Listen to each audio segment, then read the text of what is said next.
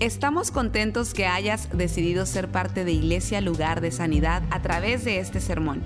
Tal vez estás en tu automóvil, haciendo ejercicio, en el quehacer de tu casa o simplemente disfrutando tu día. Es nuestra oración y nuestro deseo que tú recibas lo que Dios tiene para ti. Si te es posible, te recomendamos que tomes notas de lo que Dios te hable el día de hoy. Bueno, usted sabe que comenzamos esta serie que se llama En sus marcas la semana pasada. Esto habla sobre nuestro trabajo para Dios. En sus marcas, listos, vámonos a presentar el Evangelio, a hablarle a otros de Cristo, porque usted y yo somos representantes de Dios aquí en la tierra. Amén. Y yo quería comenzar leyendo un verso en el libro de Hebreos que es Cristo hablando como siervo de Dios aquí en la tierra. Estas son las palabras que Él dice y deben de ser nuestras palabras, las tuyas y las mías. Dice en Hebreos 10, esto no estaba en las notas, así que no se, no se, no se preocupen muchachos. Eh, Hebreos 10, 5 dice así, por eso cuando Cristo vino al mundo le dijo a Dios, no quisiste sacrificios de animales ni ofrendas por el pecado, pero me has dado un cuerpo para ofrecer. Oiga esto. No te agradan las ofrendas quemadas ni otras ofrendas por el pecado. Luego dije, aquí estoy, oh Dios, he venido a hacer tu voluntad, como está escrito acerca de mí en las escrituras. Cristo está hablando aquí y está diciendo que lo que Él tiene para ofrecerle a Dios es su cuerpo. Porque tu cuerpo es todo lo que tú tienes. Tu cuerpo es el vehículo del alma. Tu cuerpo es lo que Dios te ha dado para que tú estés aquí en esta tierra y tú representes a Dios aquí en la tierra, tu cuerpo. Sin embargo, nosotros estamos tan confundidos en cuanto a nuestro cuerpo.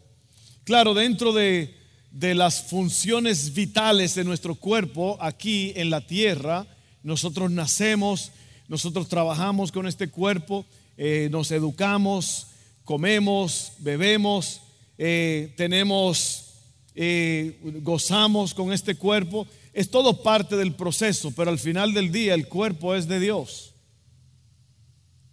Tú eres de Dios. Todo lo que tú representas es para Dios. Incluso la Biblia está llena de citas en las cuales podemos ver que nosotros hemos sido creados totalmente para los propósitos de Dios. Y yo creo que ahí es donde nosotros encontramos nuestro propósito en la vida, porque nosotros estábamos en la ciudad de New Orleans ayer.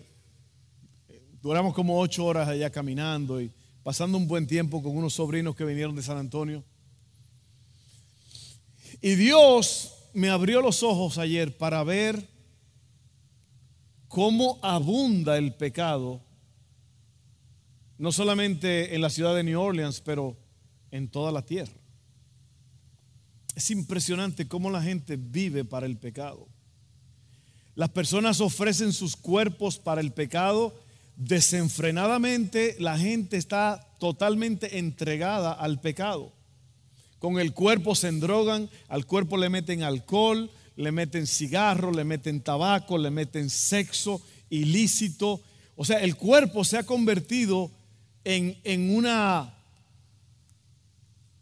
en un derroche. Sin embargo, ese no fue el plan de Dios con este cuerpo. Cristo dice, entrando al mundo, Él dijo, me preparaste un cuerpo. No, no quisiste ofrenda ni sacrificio por el pecado, me preparaste un cuerpo para que mi cuerpo sea una expresión viva de mi servicio a ti. Amén. Sin embargo, nosotros estamos buscando qué podemos hacer con el cuerpo. ¿Cómo podemos darle placer al cuerpo? ¿Cómo entregarnos para que para que la vida sea una pura gozadera. Incluso muchos pastores, ministros han convertido el Evangelio en que Dios es un muchacho demandado y nosotros demandamos toda la bendición y todas las cosas que queremos de Dios. Solamente pide, solamente pide y goza, pide y goza. Sin embargo, la Biblia dice en el libro de Efesios capítulo 1 que nosotros fuimos creados para alabanza de su gloria. Usted y yo somos los seres creados, Él es el creador y usted y yo hemos sido creados para los propósitos y los deseos de Dios. Sí, la Biblia dice que Dios quiere prosperarnos. Hay personas que tienen la capacidad de hacer dinero. Hay personas que pueden hacer dinero y lo tienen y, y tienen de sobra. Pero Dios no nos llamó necesariamente a eso. Si Él lo quiere hacer, que lo haga, porque el Evangelio es gratis, pero cuesta dinero propagarlo. Pero imagínense cuando los pastores, los líderes espirituales se concentran en que Dios es un muchacho demandado y que usted nada pide y grite y que Dios le tiene que dar todo lo que usted... No, no, no, no. Esa es la otra forma. Usted fue creado para los propósitos de Dios y Dios es el que nos dice a nosotros qué es lo que tenemos que hacer. Entonces, vamos a entrar en, el mensaje hablando de esto. El mensaje de hoy, recuerden sus marcas, listos para ir a evangelizar, hablarle a otros de Cristo. El mensaje de hoy es, concéntrate en uno a la vez. Concéntrate en uno a la vez. Y lo voy a explicar en un momento. Dice la, la Biblia en Proverbios 11:30. Oiga bien lo que dice. La semilla de las buenas acciones se transforma en un árbol de vida.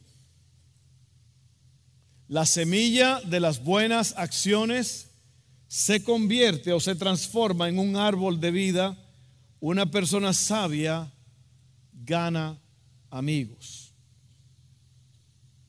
Entonces, oiga bien lo que le voy a decir, hermanos. Usted y yo fuimos creados para servir. Usted, usted y yo fuimos creados para agradar a Dios, para representar a Dios aquí sobre la faz de la tierra. Y tenemos que tener mucho cuidado con esto, porque el profeta Isaías, en el capítulo 7 de Isaías, el profeta dice, en el año que murió el rey Usías, yo vi al Señor sentado sobre un gran trono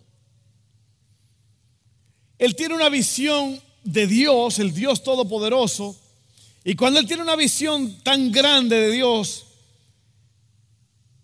lo único que él sale una voz de, la gloria de Dios, del mismo Dios. ¿Quién irá por nosotros a representarnos, a salvar las almas, a sanar a los enfermos, a traer alivio a los que están en dolor? ¿Quién lo va a hacer? Isaías dijo, aquí estoy yo, envíame a mí. Otra vez, nuestra actitud debe de ser esa. En medio de la gloria de Dios, lo que Dios dice es, ¿quién va a hacer algo por mí? Es lo que hizo Pedro cuando, cuando Cristo se glorificó. Dijo, no vamos a quedarnos aquí, vamos a hacer una enramadita para el Señor, una para Abraham. Vamos a quedarnos aquí a gozar, ¿ves? Y ese no es el propósito. El propósito cuando Dios se glorifica en tu vida es para que tú trabajes para Él. Para que tú empieces a, a servirle con todo lo que tienes. Cambiar nuestro mundo va a tomar más que palabras. Jesús dijo en Juan 13, 34 al 35, y esto hablamos la semana pasada. Así que ahora les doy un nuevo mandamiento, ámense unos a otros, tal como yo los he amado ustedes deben de amarse unos a otros. El amor que tengan unos por otros será la prueba ante el mundo de que son mis discípulos. Así que las palabras son solo el comienzo. No hay nada malo con anunciar el Evangelio. Yo lo hago muchas veces. Expresar el amor significa que tenemos que arremangarnos las mangas y trabajar duro y a veces tenemos que involucrarnos con los problemas de la gente. Ahora, yo quiero, yo quiero que usted entienda algo rápidamente aquí, hablando de esto, de nuestro servicio a Dios. Hay varias cosas que Dios ha establecido para que nosotros podamos desarrollarnos y mostrar nuestro amor hacia Él. Una de esas cosas es estar aquí en la iglesia cuando hay servicio. Usted no viene aquí a la iglesia porque a ver qué me tira el pastor hoy, a ver cómo me va, a ver si, si Dios me sana. O yo vengo para que, me, para que me hagan algo. Usted no viene a la iglesia por usted, usted viene por Él. Lo voy a decir otra vez porque hay una gran equivocación con esto. Oye, qué bonita estuvo la alabanza hoy, qué bueno, me gustó, hoy sí me gustó.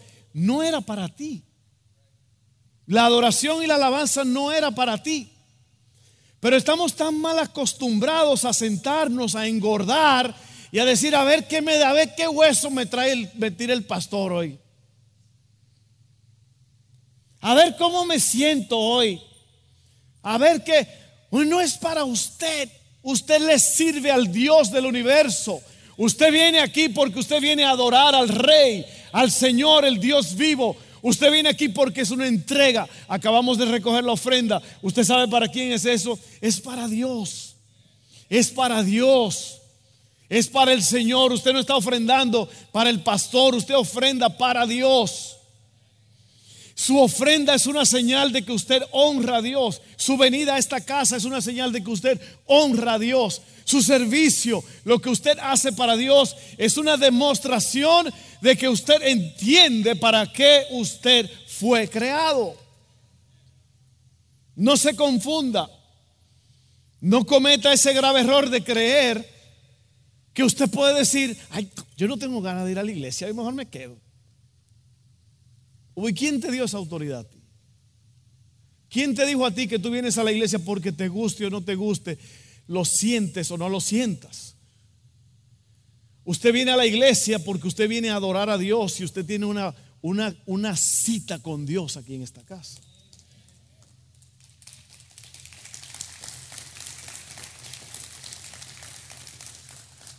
Y sabe, déjeme confesarle algo, por eso hay tanta miseria en los cristianos. Por eso hay tanta, tanta basura en las casas de los cristianos, porque estamos acostumbrados a vivir creyendo que Dios es nuestro muchacho demandado, y Dios es el Señor de gloria. Cuando usted viene aquí, usted viene con temor y temblor. La Biblia dice, entren por sus puertas con acción de gracias, con adoración. El hecho de que usted vino a esta casa es porque, como dijo, ¿quién fue que dijo? Raquel, que usted está vivo para alabar a Dios. Usted está vivo Usted está vivo porque Dios quiere que usted esté vivo. Usted amaneció vivo hoy porque a Dios le ha placido. No es porque usted es un genio o porque usted hace mucho ejercicio, lo que sea. A Dios le ha placido que usted siga existiendo. Usted está aquí porque Dios permitió que usted esté aquí. Así que no hay nada malo en anunciar el Evangelio. Yo lo hago muchas veces a la semana. Es necesario hablarle a las personas a veces eso es todo lo que podemos hacer por falta del tiempo. El punto es que con el fin de cambiar el mundo que nos rodea, debemos expresar el amor a través de acciones.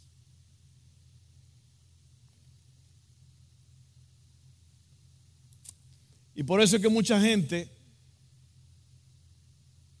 no, no entendiendo su, su función dentro del cuerpo de Cristo, hacen tantas cosas locas.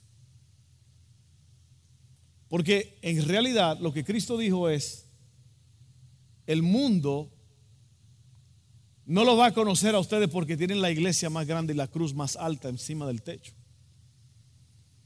El mundo no lo va a conocer a ustedes porque ofrendan extraordinariamente. El mundo no lo va a conocer a ustedes porque tienen el grupo de alabanza y adoración más importante del mundo el mundo no lo va a conocer a ustedes. No se van a dar cuenta que son mis discípulos por esto o por aquello, excepto por una cosa, cuando se amen los unos a los otros.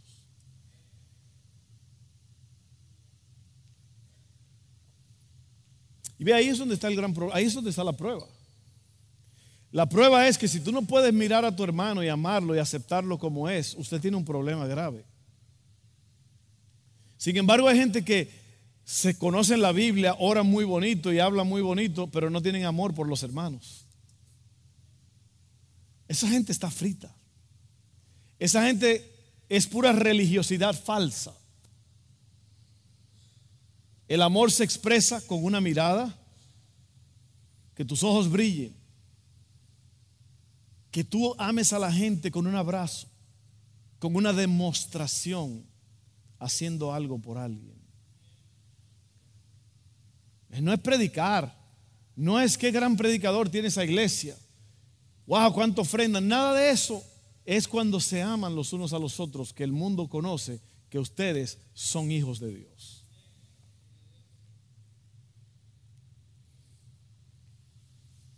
Oigan esto. Dios seriamente quiere usarnos para cambiar a nuestro mundo. Cuando digo de concéntrate en uno a la vez, el título del mensaje es que Dios no quiere que tú te concentres necesariamente en las masas, en 30, en 40, en 100, en 1000. Dios quiere que tú te concentres en uno. Porque es más fácil demostrarle amor a uno que a un millón, ¿sí o no? Había un muchachito con su abuelo en la playa, estaban caminando y empezaron a ver, esto sucede a veces, yo no sé por no recuerdo exactamente lo que es, pero es un, es un, es un misterio de la, de la marea, del mar que las estrellas de mar empiezan a salirse a la arena y se mueren, ahí se quedan miles y miles muertas. Mientras estos eh, eh, abuelo, eh, nieto iban caminando y nieto iban caminando por la, vieron esa cantidad enorme de estrellas de mar que estaban saliéndose y ya no podían retornar, empezaron a tirar estrellas al mar para salvarla y, sudando y por horas hasta que el abuelo limpiándose el sudor dijo, no vamos a hacer la diferencia, no vamos a hacer la diferencia, no, no vale la pena. Y el niño tenía una en la mano y dijo, vale la pena, esta se va a salvar ahora mismo. Y la tiró al agua. ¿Ves? El niño entendía que no era, lo importante no era salvarla todas, pero salvar las que se pudieran salvar.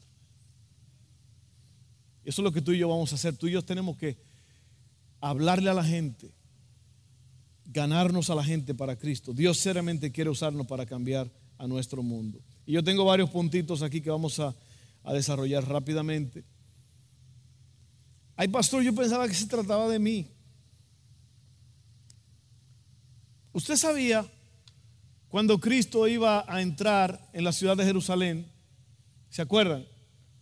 Que le decían, oh, sana al hijo de David. Lo que le estaban diciendo era, sálvanos ahora en un pollino, en un burrito. ¿Sabe lo que dijo Cristo? Vayan y desaten a ese burrito para que yo pueda montarlo. E-, ese somos tú y yo. Me acaban de decir burro. Eso es, usted y yo, eso es lo que somos. Usted y yo somos esas personas de servicio al maestro.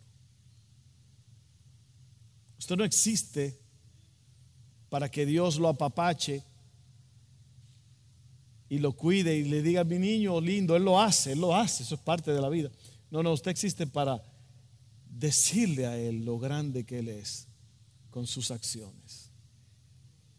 Amén. Número uno, tenemos que amar a la gente. Se trata de amar a la gente, no de darle un bibliazo, no de sacar Biblia y Biblia y Biblia, no, no. Se trata de primero aceptarlos como son. A mucha gente le gusta el ministerio, le encanta el ministerio, aman el ministerio, pero no aman a la gente. ¿Sabes lo que quiere decir la palabra ministrar? Servir. Yo no sé a quién yo le estoy hablando hoy. Yo espero que a ti. Pero tenemos que amar a la gente. Es la primera cosa. Para poder, para poder ganarnos a uno a la vez, hay que amar a la gente. Número dos, hay que hablarle a la gente y tratarlos con una sonrisa. Y si usted no tiene dientes, deje que vean las encías.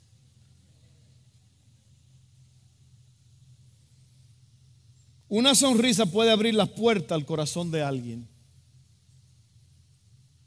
Cuando yo voy a un banco, cuando yo voy a un restaurante, donde quiera que yo vaya, lo primero que yo hago es sonreírle a la gente. Y decirle cómo está. ¿Sabe por qué? Porque una sonrisa abre las puertas. Una sonrisa muestra que tú en verdad tienes la solución a los problemas de la gente. Si usted está pasando por un problema, una crisis, una amargura, ponga eso a un lado cuando usted trate con la gente. ¿Por qué? Porque una sonrisa abre las puertas.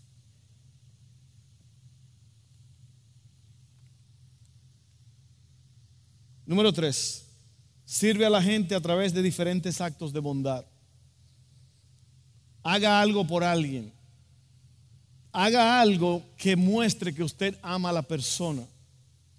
Una vez yo oí la historia de un hermano en la iglesia allá en Santo Domingo, que eh, la vecina de él o el vecino, no sé quién era, iba saliendo del carro, al carro, y cuando vio este hermano de la iglesia, le tenía el carro lavado, ya estaba terminando de limpiarlo y de encerrar, el carro brilladito. Y la vecina dijo, ¿por qué usted está haciendo eso? Y dijo, es que yo quiero mostrarle que Cristo la ama a usted con esta acción. Es muy fácil nada más hablar de palabra. Eso es facilísimo. Pero hacer algo por alguien, ahí es el asunto. Amén. Sirva a la gente a través de diferentes actos de bondad. Número cuatro, esté al lado de la gente cuando están sufriendo. Hebreos 13:3 dice, acuérdense de aquellos que están en prisión, como si ustedes mismos estuvieran allí. Acuérdense también de los que son maltratados, como si ustedes mismos sintieran en carne propia el dolor de ellos.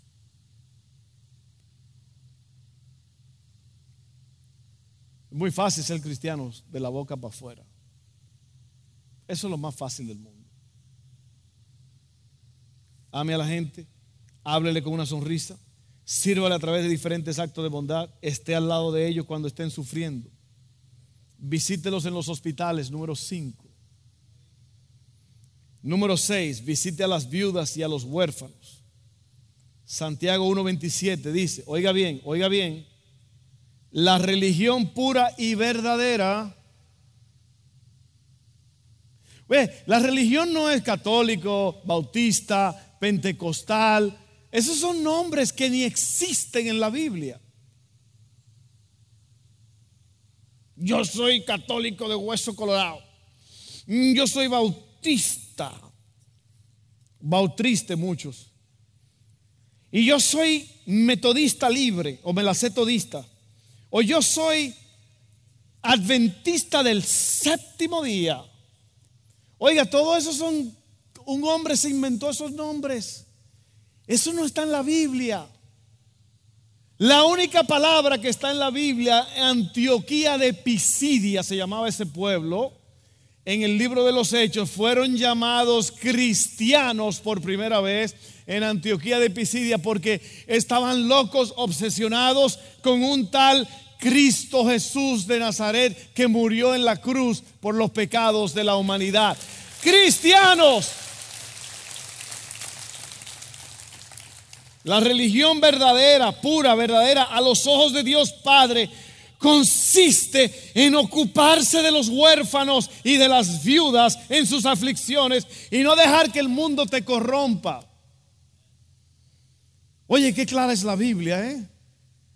Qué clarita es la Biblia. Nos está diciendo que no hay en verdad, la única religión verdadera es Cristo. La religión no es un, juego de doctrinas y cosas. La religión es una persona. Y mire lo que dice aquí, la religión verdadera, si usted quiere saber cuál es.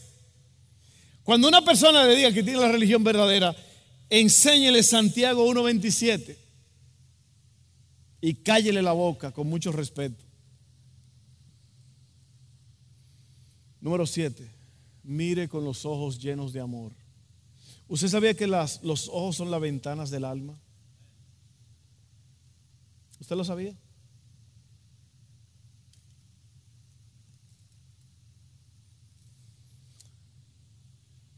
La Madre Teresa de Calcuta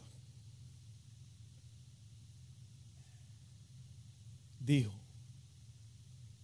cuando les hables, que tus ojos brillen,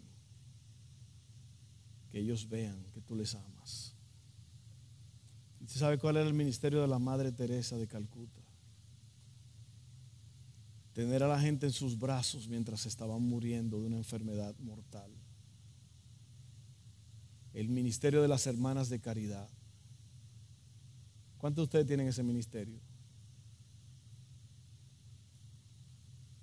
Usted ve lo fácil que es hablar de la gente y todo. Esta mujer, la Madre Teresa, un día llegó a, la, a su reunión normal de todos sus, la gente que trabajaban con ella. Se sentaron a la mesa y habían unas botellas verdes, el ámbito que se llama Perrier. Perrier. Usted lo ha visto, una botellita, es una agua tónica, un agua mineral. Y ella vio esas botellitas en la mesa todo el mundo con esa botellita. Ella dijo, ¿cuánto vale esa, botellita de agua aquí en la India? Cuatro dólares cada una. Y dijo, ustedes no sabían que con cuatro dólares yo puedo mantener y sostener, darle de comer, comida, bebida y agua a un huérfano por 30 días. Y desde ese día cerró la asociación que tenía.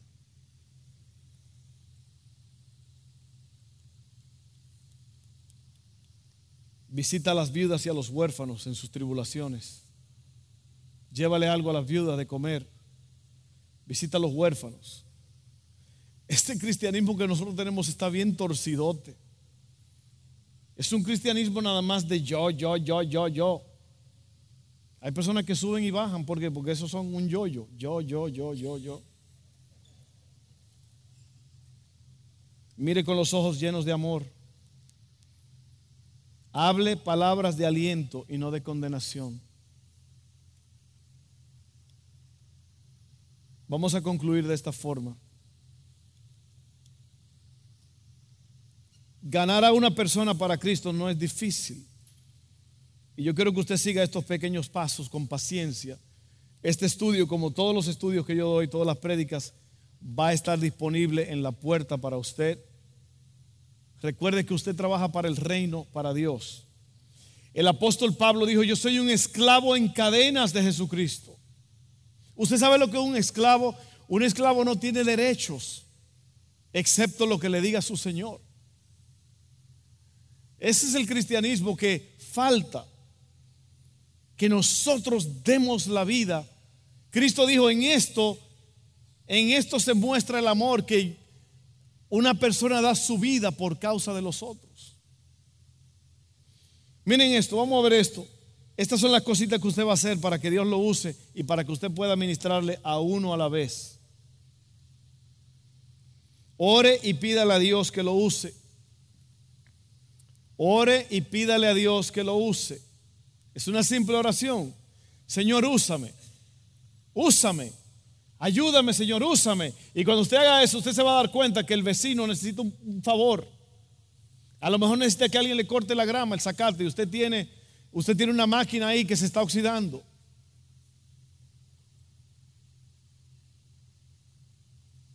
A lo mejor hay una persona en, el hospital, usted nunca lo ha ido a ver. Yo no sé, pero ore y pídale a Dios que lo use. Eso nunca falla. Dios siempre está buscando personas disponibles. Número dos, sea un ejemplo. Primera de Timoteo 4:12 dice, no permitas que nadie te subestime por ser joven. Sea un ejemplo para todos los creyentes en lo que dices, en la forma en que vives, en tu amor, tu fe y tu pureza. Una de las formas más grandes de ministrar es con tu vida, con tu ejemplo.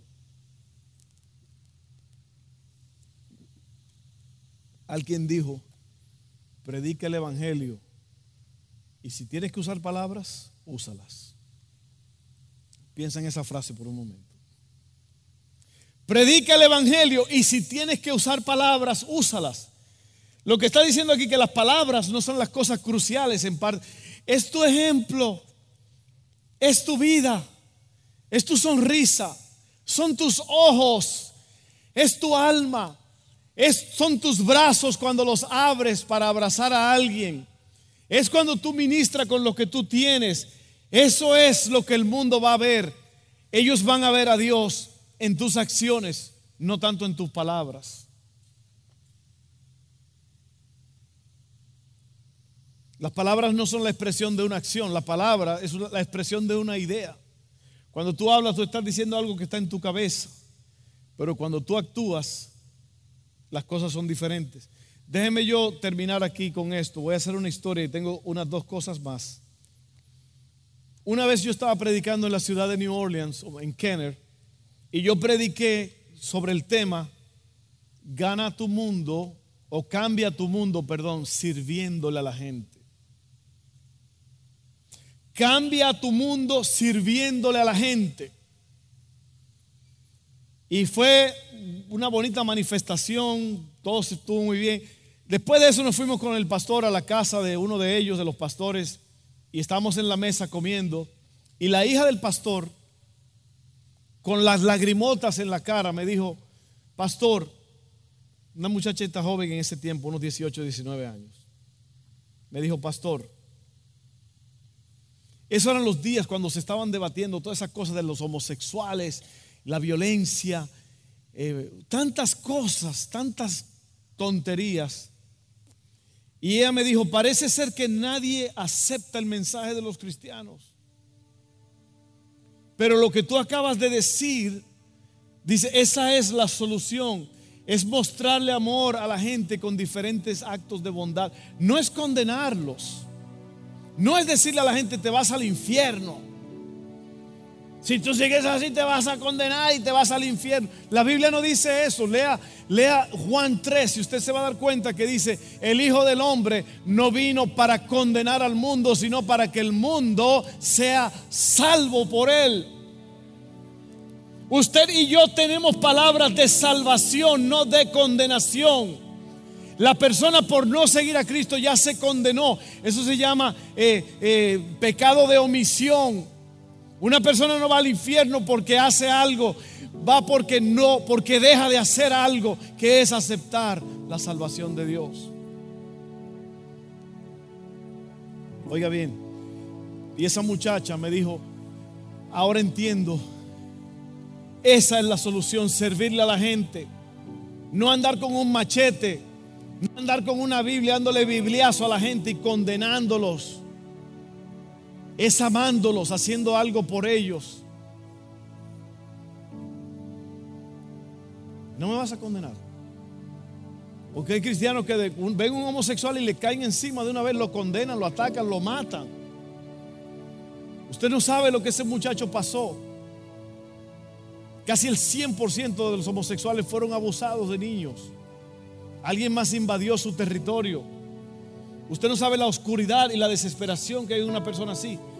Dios no lo ha llamado a usted a condenarlo. Deje que la, la, historia siga su curso. Usted hábleles, sírvales y Dios va a hacer algo en ellos. Lo raro del caso es que el que está condenando a la homosexualidad, al homosexual, a lo mejor es un adúltero, un perverso, un mentiroso. Creemos que podemos hacer y deshacer, pero condenar a alguien más. Dios no nos ha llamado a condenar, Dios nos ha llamado a amar a la gente ámelos. Y después Dios le va a dar la oportunidad para que usted aclare las cosas. Esa persona entonces va a aceptar su mensaje, la verdad, cuando esa persona entonces esté lista. Amén. El amor que tú le muestras a la gente va a abrir las puertas. Ellos te van a decir, ahora sí hablan. Yo tenía un taller en Baton Rouge un taller de ebanistería, carpintería. Y allí llegó una vez un hombre, era una, una serie de edificios y yo tenía uno del segundo y él se rentó como el quinto edificio. Era un hombre homosexual que estuvo involucrado en una cosa muy fea que pasó en la ciudad de Baton Rouge años atrás.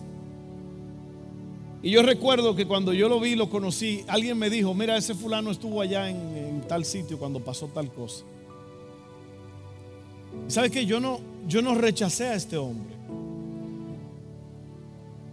Claro, usted tiene que tener cuidado. usted tiene que tener cuidado con su familia y todo, pero yo sentía que era una oportunidad que Dios me estaba dando. Ese hombre era un hombre que tuvo su familia, dos hijas hermosas, pero algo pasó en la vida de él. Y un día él se sentó con lágrimas en los ojos a explicarme qué había pasado. Él no estaba excusando sus acciones. Pero él me dijo algo que pasó y yo dije, wow, qué tremendo, mira. Pero nadie, nadie se sienta a hablar con esta persona. Y al final de cuentas este hombre se abrió al Evangelio de Jesucristo. Ore y pídale a Dios que lo use, sea un ejemplo